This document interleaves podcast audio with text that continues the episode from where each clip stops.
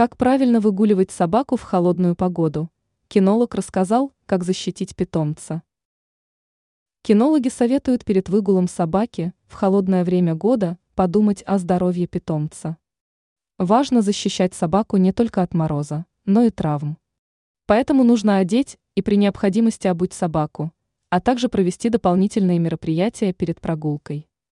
Важно обезопасить питомца зимой, утеплять мерзнущих собак, разминаться перед прогулкой, не выпускать собаку на лед и следить за ней на улице, рассказал Риама, глава Российской кинологической федерации Владимир Голубев. Для этого собаке нужно размяться перед тем, как приступать к активным тренировкам. Простая разминка позволит избежать растяжений и травм на скользких тротуарах. Собаку разогревают легкими движениями или играми.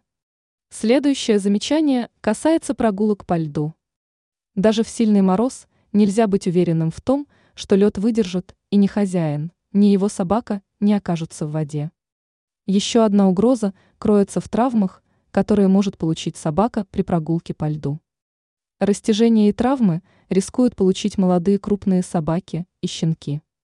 Не забудьте после прогулки осмотреть подушечки лап питомца.